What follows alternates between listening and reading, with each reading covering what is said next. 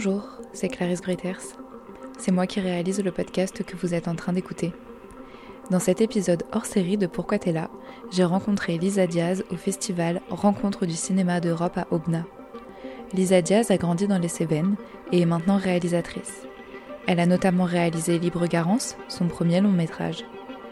Libre Garance se passe dans les Cévennes des années 80. Au milieu des montagnes, Garance, 12 ans, observe et écoute ses parents tout en s'imaginant son monde. Ses pensées sont profondément politiques.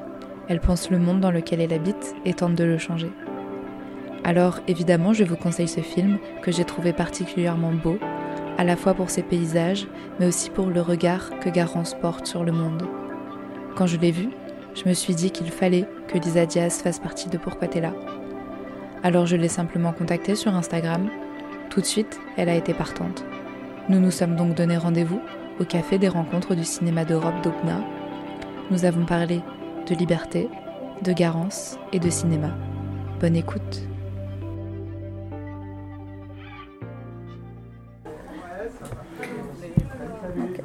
Alors moi je suis Elisa Diaz, euh, donc j'ai grandi, euh, alors je suis née et j'ai grandi dans, en Ardèche.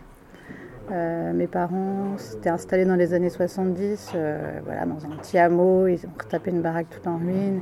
Et ils sont installés là en même temps que finalement pas mal de copains. Enfin voilà, il y avait une mouvance d'installation en Ardèche assez forte après les années 68. Et eux, sont restés, comme aussi un certain nombre de copains à eux. Donc moi, quand je suis née, voilà, j'étais là-dedans. J'étais dans cette maison où on avait des, sièges auto qui servaient de fauteuil. Euh, on avait un potager. Mes parents étaient assez libres même dans la manière de, se dire bah, au travail qu'on a besoin de travailler. Et c'était assez joyeux, euh, bah, la communauté comme ça qui existait. Alors nous, on n'était pas en communauté, je vivais dans une, vraiment dans une maison, mais, on voyait tout le temps du monde. Et voilà, et ça, ça a duré. Euh, voilà, et donc moi, j'ai, grandi là. Euh, après, j'ai fait mes études, enfin collège, lycée, on est venu s'installer. On a trouvé une deuxième. Mon père est devenu prof, ma mère travaillait dans le social, donc voilà, ils ont repris une vie un peu plus qu'ils ont travaillé, parce qu'en plus, j'ai une petite sœur, enfin bref, à un moment, ils sont devenus euh, un peu, euh, voilà, retravaillés, on va dire. Plus, plus classique. Plus euh, classique, voilà, tout en. Oui, plus classique. Et du coup, voilà, j'ai fait mon collège lycée à Aubenas, ici même, où on fait l'interview. Et, et moi, alors, j'ai toujours été nourrie de films, en fait. Mon père était grand cinéphile, ma mère aussi. Et du coup, voilà, c'était à la fois des films qu'on enregistrait sur des cassettes VHS et de venir au navire à Aubenas beaucoup. Et quand j'étais au collège lycée, encore plus. moi, j'y allais même toute seule tout le temps.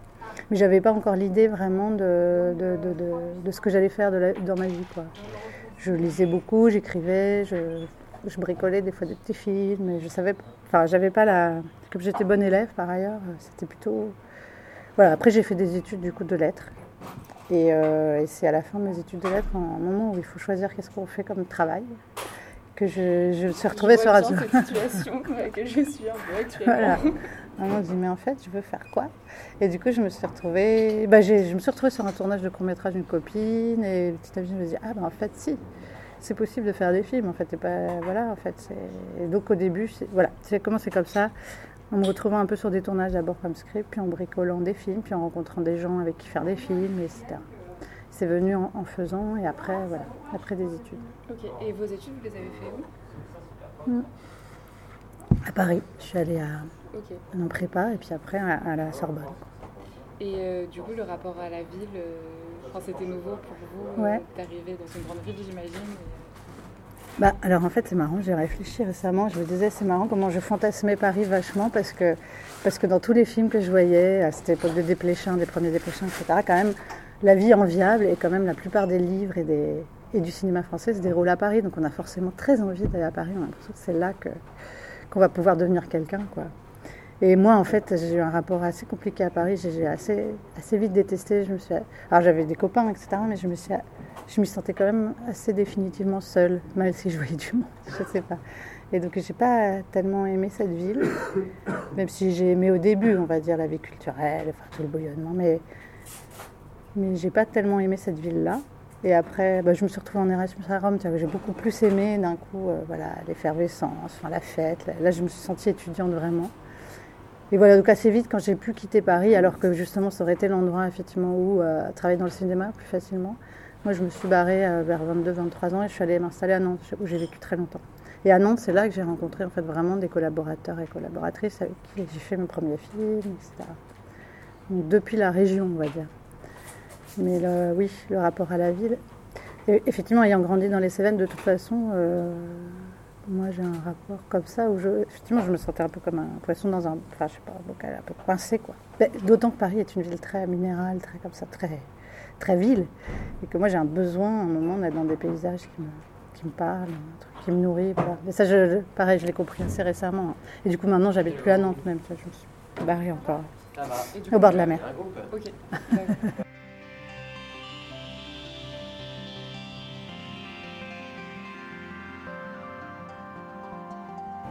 Libre Garance, c'est l'histoire d'une jeune fille de 12 ans, enfin encore un pied dans l'enfance, mais qui est en train de grandir. Donc vraiment cet âge comme ça d'entre-deux. Euh, et, le film se passe en 82, qui pour moi est aussi un moment d'entre-deux, un moment de bascule entre bah, voilà, toutes les utopies euh, des années 70, les espoirs révolutionnaires de changement du monde qui ont nourri comme ça tout, un, bah, tout le monde entier, en fait, pas que dans les Cévennes, vraiment partout. Ça, c'est en train de lentement et au loin euh, basculer vers quelque chose qui est plutôt de l'ordre de bah non, mais les utopies, de toute façon, c'est pas possible. En fait, en vrai, c'est le libéralisme qui va gagner et triompher. Enfin, je veux dire, c'est à l'œuvre. À partir... Et moi, je le date de 82-83, parce que c'est le tournant de la rigueur de Mitterrand, euh, tout ça, mais, euh, mais c'était à l'œuvre un peu partout avec Thatcher, etc. Mais bon, tout ça est, au loin, dans le lointain du film, évidemment, mais c'était intéressant de faire ce parallèle entre elle qui grandit, qui commence à s'intéresser en fait, sa manière de grandir, elle, c'est de, s'intéresser aux questions politiques et de se dire, voilà, comment transformer le monde à un moment où ses parents semblent, et les, adultes autour d'elle, en fait, semblent un peu douter. Donc le film se passe effectivement dans les Cévennes, comme là, où j'ai grandi, deux parents 68 tard, et en fait, euh, elle, elle est au milieu d'une bande d'enfants aussi, où ils ont une espèce d'enfance un peu libre, où ils imaginent, ils ont tout leur temps, c'est l'été, donc ils ont tout leur temps pour s'inventer des histoires. Et il y a un braquage qui a lieu dans le coin, et en fait, c'est un il y a deux enfin il y, en a, il y a deux Italiens en fait des brigades rouges, donc un qui meurt et l'autre qui est en cavale. Et voilà l'histoire, enfin cet homme-là qui, est quelque part euh, pas loin et qu'elle va finir par rencontrer en fait et aider, c'est ça le film. C'est ça qui va la, voilà, c'est comment cette petite un moment euh, de s'engage. Et en même temps, il y a encore tout le rapport à l'imaginaire de l'enfance où elle, elle s'imagine des histoires, un monde, etc. Évidemment, elle, invente un chemin d'action comme ça, mais c'est avec tout son imaginaire d'enfance et ces histoires qu'elle se raconte et qu'elle raconte aux autres, et à sa sœur notamment. elle a besoin de faire ça parce que c'est sa mère à un moment du film disparaît, elle a besoin de, comprendre, elle a besoin de s'engager presque pour elle. Enfin voilà. Mais oui, effectivement, c'est une action politique à hauteur d'enfant, donc farcie de, je sais pas, de, trucs un peu fous de, l'enfance, de ces histoires à elle qu'elle se raconte. C'est une grande fabulatrice. Et euh, du coup, comment. Euh, parce qu'à la base, vous venez plutôt du cinéma documentaire. Et je trouve que ça se ressent vraiment beaucoup dans le film. Enfin, c'est le, premier truc que ma mère m'a dit quand on est sorti deux du cinéma, c'est on aurait dit presque un documentaire sur les paysages, etc. C'est exactement ça. Enfin, ce qui nous est sorti, c'est assez exactement ça en fait. Mm. vous avez capté le réel comme on peut le voir euh, mm. encore aujourd'hui. Et, et du coup, il y a à la fois ça, le choix de faire des plans aussi très réels, de, c'est de la fiction, mais on a l'impression que presque pas. Et surtout que, enfin, moi, pour avoir passé du coup six mois dans les Cévennes, là, dans un espèce de tiers-lieu en communauté, où, les gens ont encore quand même cette envie de changer les choses et cet espoir. Et, et en fait, je me suis dit, le monde n'a pas tant changé que ça. Hmm. Enfin, il y a encore des. Ça, se passe dans les années 80, mais ça aurait pu se passer aujourd'hui. Hmm. Je voyais pas trop la différence parce que, encore aujourd'hui, dans les Cévennes, c'est un territoire où les gens portent des vêtements recyclés, hmm. etc. Bien sûr, Même dans les décors, dans le tout. Bien sûr, C'était très. encore réel. du coup, euh, bah oui, j'ai vraiment travaillé comme ça. Enfin, alors je viens du document et de la fiction. J'ai vraiment fait les deux tout le temps. Euh, depuis, que j'ai commencé à faire des films, j'ai alterné comme ça court métrage et documentaire et les, choses m'ont nourri. donc j'ai toujours fait à la fois documentaire et fiction et l'une et l'autre chose, enfin, genre se nourrissait pour moi euh, dans ma pratique, on va dire. Enfin, en tout cas, j'aimais les deux, quoi. J'ai toujours aimé les deux. Et euh, oui, effectivement, euh, quand je dis que le film se passe en 82-83, il y avait bien l'idée. C'est pas pour rien que j'ai choisi aussi les, enfin, j'ai choisi les Cévennes. Forcément, j'avais choisi les Cévennes. C'est là j'ai grandi, mais il y avait un truc très que moi j'aimais dans l'idée que les gens que j'allais filmer aussi, autour de mes acteurs principaux, qui pour eux, pour le coup, sont des acteurs euh, plus connus, mais disons les enfants et tous les gens autour, finalement, vivent des vies qui sont très proches des vies des personnages. C'est-à-dire tous les seconds rôles, les figurants, voilà, il y avait il y a un truc qui est très. La vallée dans laquelle j'ai filmé, c'est effectivement une vallée où les choses continuent de s'inventer, où on vient là parce qu'on fait un, un, vrai choix de vie euh, par rapport à la société, de se dire bah ok, on va peut-être avoir d'autres rapports à la consommation, et on va tenter des choses, oui, des, lieux communautaires, etc. Donc ça, c'est vrai que pour moi, ça, ça avait de l'importance, que ça résonne, que ce soit pas qu'un film d'époque. Enfin, c'est un film d'époque, mais qui, voilà, qui est nourri d'aujourd'hui. Quoi. Mon premier documentaire qui compte pour moi, c'était un, film où justement je repartais sur les traces des utopies de, mes parents et de, de leurs potes. Qui, mon père avait tourné avec une bande de copains en, 83, quand j'avais 4 ans, un, film, un long métrage complètement barré, en, en vidéo à l'époque. Et donc avec une deux chevaux, ils ont plus d'essence dans la deux chevaux, ils veulent chercher des clopes, ils foutent la deux chevaux sur un radeau, enfin bref, un film, une espèce de fresque complètement folle dingue. Et donc, euh, le film n'a jamais été monté, mon père l'a jamais monté. Donc, j'ai récupéré les rushs et à partir de ces rushs, je, voilà, je retisse une histoire, un lien sur l'héritage, justement. Euh, bah, mon héritage à moi, utopique, politique, et leur propre de où, où ils en étaient par rapport à ce qu'ils avaient espéré, voulu. Voilà. Donc, euh, donc c'est vrai que j'avais fait ce film-là. Et, et voilà, la question vraiment de de qu'est-ce que cette génération a légué à la suivante, enfin cette génération-là, on l'a mais globalement, quoi, les années 70, et aussi au sein des familles, c'est-à-dire à, l'intérieur d'une famille, comment, comment on parle de politique, qu'est-ce qu'on lègue à nos enfants, et, et moi c'est une question que j'ai moi aussi en, tant que maman, quoi, comment, qu'est-ce que, comment je parle politique à mes enfants, qu'est-ce que je transmets comme, euh, pas que comme des espoirs, euh, voilà, bon, tout ça, cette question-là, elle m'habite depuis tout le temps, et donc... Euh, et voilà, tout ça tissé avec l'idée de, ben, de faire un film euh, sur cet âge. Moi, j'adore les films à hauteur d'enfant aussi. Enfin, J'étais assez sûre que j'avais envie de faire un film avec des enfants. Et je trouve que cet âge de 11, 12 ans, c'est magnifique. Quoi. C'est vraiment, c'est pas encore des ados, c'est vraiment ce truc de passage. Et voilà, en tissant tout ça, euh, cette histoire est née. J'avais, j'avais d'autres scénarios avant celui-ci de long métrage, tu vois, parce qu'évidemment, on fait beaucoup de cours et à un moment, on se dit on va faire un long. Mais euh, cette histoire, elle est née euh, voilà, de tous ces fils tissés. Je me suis dit, ah, c'est vraiment à cet endroit-là que j'ai envie d'être pour mon premier long métrage. J'ai l'impression de savoir qu'est-ce que j'ai envie de raconter, que je vais pouvoir le tenir longtemps parce que c'est six ans de travail, quoi, euh, un long métrage. Entre le début de l'écriture et la, sortie, oui, c'est ça, six ans. J'ai commencé à écrire en 2016. Donc il faut avoir le, film bien chevillé au corps, quoi, parce que sinon. enfin, en tout cas, c'est comme ça que je l'ai fait. Et est-ce qu'il n'y avait pas aussi une espèce de peut-être euh, quête personnelle en allant euh, chercher dans l'histoire des personnages, recréer une histoire qui est très proche de la nôtre? Enfin, moi, je suis assez persuadée que le cinéma et, euh, l'écriture et c'est aussi très cathartique. Dans, mm. Aller dans ses propres racines, c'est aussi un mm. moyen de bien sûr, ouais. d'aller chercher ce qui se passe ou ce qui s'est passé, de comprendre. Mm, Forcément, un peu. Et il y a un truc aussi presque. Je sais pas, oui, presque. Mais ça, tout, n'est pas analysable. Tout n'est pas analysé, je dirais, pour un réalisateur, une réalisatrice, tu vois, dans ce que tu cherches, ce que tu désires, ce que tu. Ce que as... Pourquoi tu as fait le film vraiment au fond, au fond, tu vois, tout ça. Je, sais qu'il y a des zones. Euh, voilà, c'est le, désir, tu vois, pour une histoire. Tu, n'analyses pas tout. Après, je sais que j'avais des vrais moments de ce truc du, mais j'ai l'impression que ça c'est partageable, c'est-à-dire de la reconstitution du souvenir aussi, qui est de l'ordre de la Madeleine, de, Proust, quoi, tu vois, de cette petite chose-là. Mais je veux dire que c'est mon enfance et généralement c'est l'enfance de plein de monde, c'est-à-dire euh, effectivement euh, ces étés immenses où on, joue, on s'invente des histoires avec ses copains, euh, des bords de rivière, voilà, et tout ça.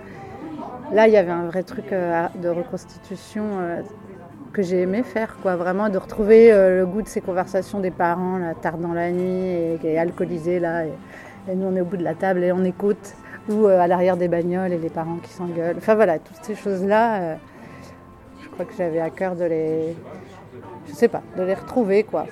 Un peu à la manière de, voilà, comme, fait Proust, quoi. Il y a un truc, bon, bah, du tout comme je, pas du tout à la hauteur de Proust, mais pardon, mais il y a ce truc, effectivement, de, de reconstituer le souvenir, quoi, de, à part effectivement par une œuvre artistique aussi. Euh, et ça, et sans doute euh, cette chose politique aussi qui est au centre, mais qui, auquel je ne réponds pas, c'est-à-dire comment, comment on peut transformer, comment on peut penser, croire encore que la politique permet de transformer le monde, quoi, vraiment, et qu'on n'est pas juste devant des murs qui nous disent que non, non, non, et dès qu'on manifeste, se prend une volée de, gaz lacrymo dans la gueule, mais du coup, voilà, c'est ça, aussi. parce que aussi, euh, il y a le rapport à la police quand même qui est très présent dans, dans le film, et une certaine hostilité, et qui est euh, toujours d'actualité, aussi beaucoup dans les villes aujourd'hui, mais euh, en territoire rural, et notamment dans les Cévennes, je trouve que un des premiers trucs que j'ai observé et que j'ai réalisé en arrivant, c'est qu'en fait, il y avait beaucoup moins de police, il y avait beaucoup moins de, hmm.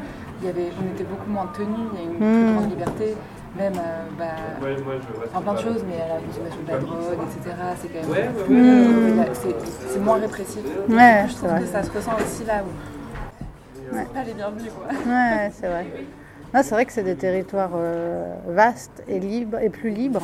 Le film au départ s'appelait Zone libre d'ailleurs, mais il y a un truc comme ça euh, de cet endroit-là, quoi. De c'est un endroit où on peut euh, exister comme on veut, euh, de résistance en fait quand même, on va dire. C'est des endroits de résistance, je trouve. Bah, ça, c'est beaucoup revenu dans tous les entretiens que j'ai menés avec les personnes qui habitent sur le territoire. C'est euh, bah, aussi des Cévennes, c'est une terre de résistance, hmm. historiquement, avec, à la fois enfin, depuis les protestants jusqu'à dans les maquis, dans les, mm. les, années 68. Et, là, encore aujourd'hui quoi. Et aujourd'hui, il y a encore des nouvelles mm. personnes, depuis le Covid notamment, qui ont quitté la ville, qui sont arrivées là pour résister mm. à euh, l'hyper euh, mégalopole, Et puis un modèle qui, qui, est mortifère pour la planète, etc. De ça, c'est sûr. Ça, c'est sûr que il y, en a, il y en a plusieurs en France. Il y a pas que parce que moi j'habite en Bretagne, j'ai l'impression que aussi c'est un endroit, euh, alors même si l'agriculture intensive se voit dans tous les paysages, mais il y a quand même tout un endroit de résistance qui passe par la culture, qui passe par, d'autres choses, par des, des, trucs finalement collectifs assez forts. Donc moi je les vois ces endroits-là, euh, et je pense que même à, l'intérieur des villes, euh, il y a aussi ces endroits de résistance, c'est possible effectivement la police est plus présente et l'ordre est, enfin, un peu plus tenu. Euh, je veux dire, même il n'y a plus de bancs pour s'allonger dessus dans les villes. Quoi. Il y a tout ce truc. Donc on est quand même vraiment un peu plus tenu et qu'effectivement il y a des endroits où on respire, on respire davantage, il me semble.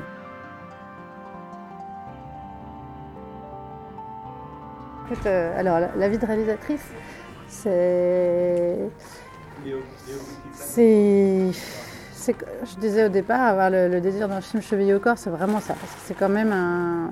En plus, voilà, moi, je, on va dire, je suis un peu hors sol dans le sens, voilà, j'habite en région, je fais pas du tout partie, j'ai pas fait d'école de cinéma, euh, voilà, donc j'ai ma famille de cinéma, mais qui est plus, euh, voilà. Euh. donc les choses ne sont pas données au départ. Enfin voilà, c'est c'est vraiment parce que j'ai fait beaucoup de courts-métrages, beaucoup de documentaires. À la fin, euh, peut-être que, tout, enfin, même quand tu fais une école, c'est pas compliqué, mais n'empêche qu'il y avait ce truc-là. Et donc, euh, c'est d'écrire d'abord. Moi, j'écris mes, scénarios. Euh, enfin, j'ai vraiment les. Ouais, je viens aussi de l'écriture, c'est-à-dire j'aurais pu écrire des romans, mais après, je suppose que j'aurais pu, ça aurait peut-être été nul, mais en tout cas, j'aurais pu avoir ce désir-là mais par contre, j'aime trop faire des choses avec les autres, donc je trouve ça trop solitaire.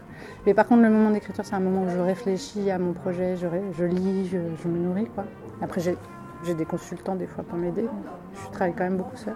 Et après, il y a la phase de, financement euh, et, de, et de tournage. Quoi. Voilà. La, phase de financement, c'est une phase assez compliquée et douloureuse parce qu'on se reçoit plein de retours dans la gueule sur, euh, sur nos projets. On dit ah, c'est nul. Enfin, là, par exemple, je suis en en financement de mon deuxième long, j'ai même pas été pris au deuxième tour de l'aventure vois. Alors que j'espérais que ce soit un moment plus facile pour moi, en me disant bah voilà j'ai fait ce premier long, machin, bah, peut-être que certains l'ont vu, peut-être que ça va aider à voir que bah, peut-être ça vaut le coup de me donner une chance pour faire un deuxième. Bon mais non, en fait tout repart à zéro, on me dit que le scénario n'est pas intéressant, voilà, tu pars avec ça. Là bon c'est vrai, ça fait deux ans que je travaille dessus, vous trouvez ça vraiment pas intéressant? Bon d'accord. Donc, euh, mais voilà, maintenant j'ai un producteur, c'est un nouveau producteur avec lequel je travaille. Euh, voilà, c'est vraiment une belle collaboration. Donc, c'est vrai que le cinéma, c'est aussi, euh, il y a quand même l'histoire de, de famille, quoi. Enfin, après, je, je travaille pas tout le temps les mêmes, ça bouge et tout, mais en tout cas, je suis, je suis moins seule, quoi. Donc je travaille avec d'autres qui, me font confiance, avec lesquels on avait de rebosser ensemble, etc.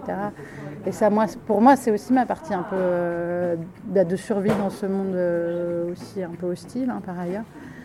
Je trouve de, voilà, de, d'inventer, de travailler, de faire de la fiction avec d'autres.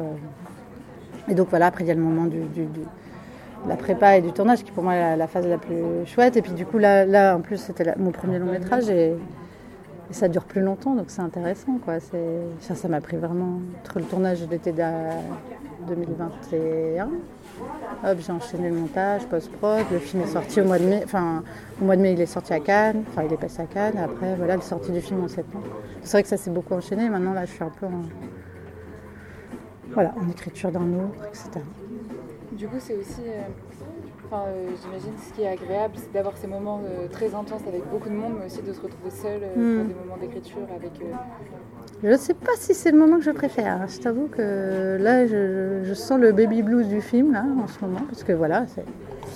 Mais euh, peut-être, peut-être que c'est nécessaire. Voilà, je sais que c'est nécessaire. C'est pas la partie la plus joyeuse euh, du taf, mais c'est la partie nécessaire. Et euh, je crois que j'aime beaucoup travailler avec d'autres en fait. Hein. Et des fois, je songe vaguement, vaguement, euh, ah, peut-être un jour je ferai du théâtre. que je me dis, tiens, le théâtre, finalement, plus vite, on est avec des comédiens aussi. Enfin, voilà, j'en sais rien. C'est.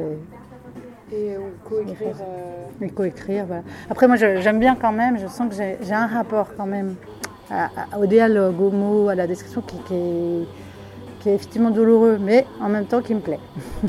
Donc, voilà, après, je, je, je, peux faire intervenir, justement, je dis à ce qu'on appelle des consultants, quoi. Voilà, pendant une journée, je vais bosser avec un autre scénariste, il va me dire, ah non, mais ça, ta, ta, ta, tu devrais ça. Et après, je repars en écriture seule.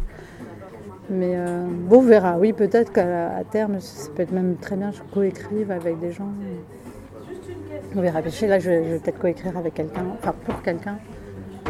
C'est des choses qui me, font plaisir, quoi, vraiment. Moi, je, je crois beaucoup quand même je sens que quand mon cerveau est avec d'autres cerveaux, ça marche mieux.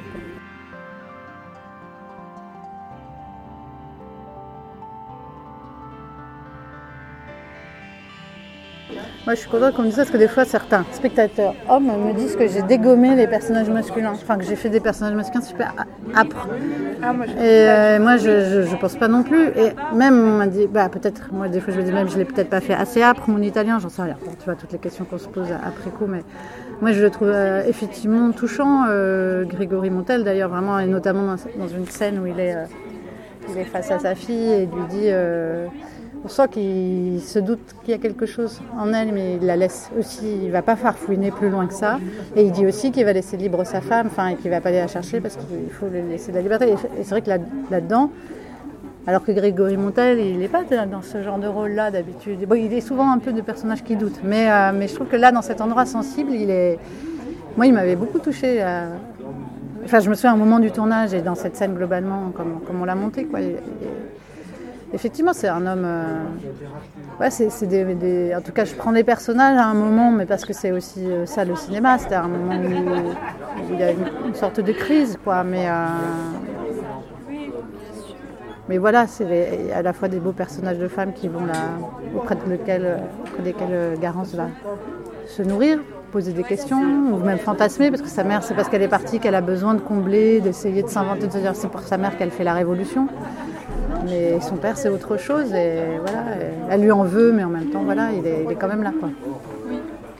Pour revenir peut-être là-dessus, je ça m'intéresse. Mais euh, en fait, mon fils, il, a, il, a, il, a, toujours été au courant de. Enfin, bref, je, j'écrivais le film. Il savait qu'il y avait ce personnage de garçon. Il avait très envie de le jouer depuis, depuis tout le temps. Donc, euh, depuis 2016, il était petit, quoi. Il avait, il avait toujours, il a toujours dit qu'il avait envie de le faire. Et en fait, c'est vrai que je l'ai écrit un peu, sa sensibilité, etc. Et même des fois, je lui disais, mais là, tu crois que. Et il, me, disait des choses. Et c'est vrai que c'est un beau personnage de garçon, sensible aussi. Euh, et qu'elle traite de facho et en fait il va les prouver que non. Et en fait euh, voilà, je trouve, ça, je trouve ça intéressant de se dire euh, que c'est encore plus fort en fait finalement d'essayer de sortir de sa propre condition politique pour essayer de prouver que non, en fait on peut être autre chose. Mais oui, oui, c'est ça, c'est comment, euh, de même qu'ils font une espèce de radio pirate, etc., c'était comment elle, elle, fait des jeux politiques, comme elle est un peu la chef de bande, comment elle fait des jeux politiques. Non, mais après, ils sont là à faire des enquêtes policières dans la forêt tout ça été une petite part du film hein, finalement, mais, mais pour moi c'était celle qui me, me plaisait presque le plus. De, qu'est-ce que c'est l'enfance, les jeux d'enfance. Il y a quelqu'un qui m'a dit, euh, je trouvais ça très beau, bah, c'est marrant parce que j'ai beaucoup présenté le film dans plein plein de rencontres, c'est on se rencontre. Quoi. Et euh, il y, a, y, a une, une femme qui m'a dit, mais moi ce que j'ai l'impression c'est la nature, elle est là autour. En fait les hommes sont là à brasser des choses, tous leurs conflits, leurs doutes. Mais la nature elle est là et elle est là quoi. Et du coup je trouvais ça assez beau. C'est vrai qu'il y a ce truc, euh, mais il y a aussi ce truc de, voilà, moi aussi de mon rapport euh, quand j'étais gamine, de ce que ça me faisait de marcher dans un pré, de voir sauter les sauterelles sur mes pieds.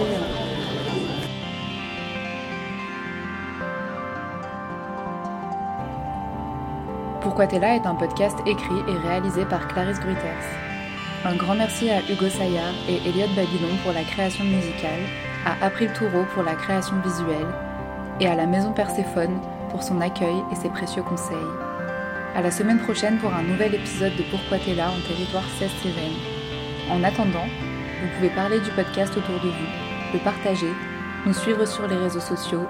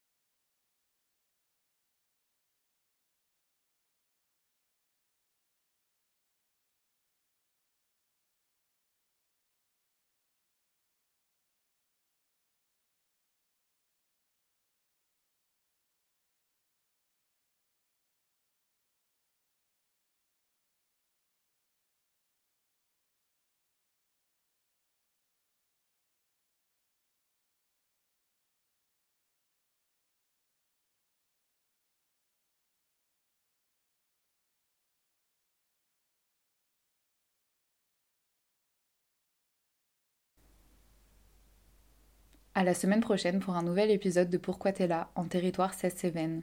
En attendant, vous pouvez parler du podcast autour de vous, le partager, nous suivre sur les réseaux sociaux et surtout contribuer sur la plateforme de financement participatif. En attendant, vous pouvez parler du podcast autour de vous, le partager, nous suivre sur les réseaux sociaux et contribuer à notre campagne de financement participatif sur KissKissBankBank. Vous trouverez le lien dans la description. En attendant, vous pouvez parler du podcast autour de vous, le partager et nous suivre sur les réseaux sociaux.